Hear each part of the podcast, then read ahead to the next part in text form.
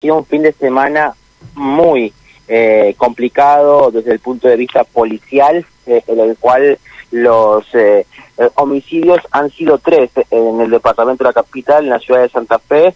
El primero de ellos ocurrió tras un ataque armado que tuvo lugar en la avenida Peñalosa y Espora.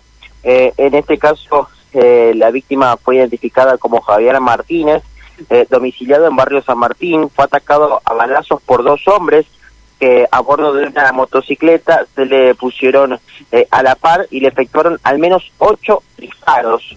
Eh, a raíz de este, esta situación, este hombre fue trasladado al hospital Cuyen, fue internado de urgencia y cerca de las 14 se confirmó la muerte eh, y un nuevo homicidio. Después, a la noche del sábado, hubo dos homicidios más en Moreno y Aguado, en la zona sur de la ciudad de Santa Fe, eh, tuvieron a víctimas a dos hermanos, a Juan Manuel Cejas de 55 y eh, Jorge Eduardo Cejas de 47.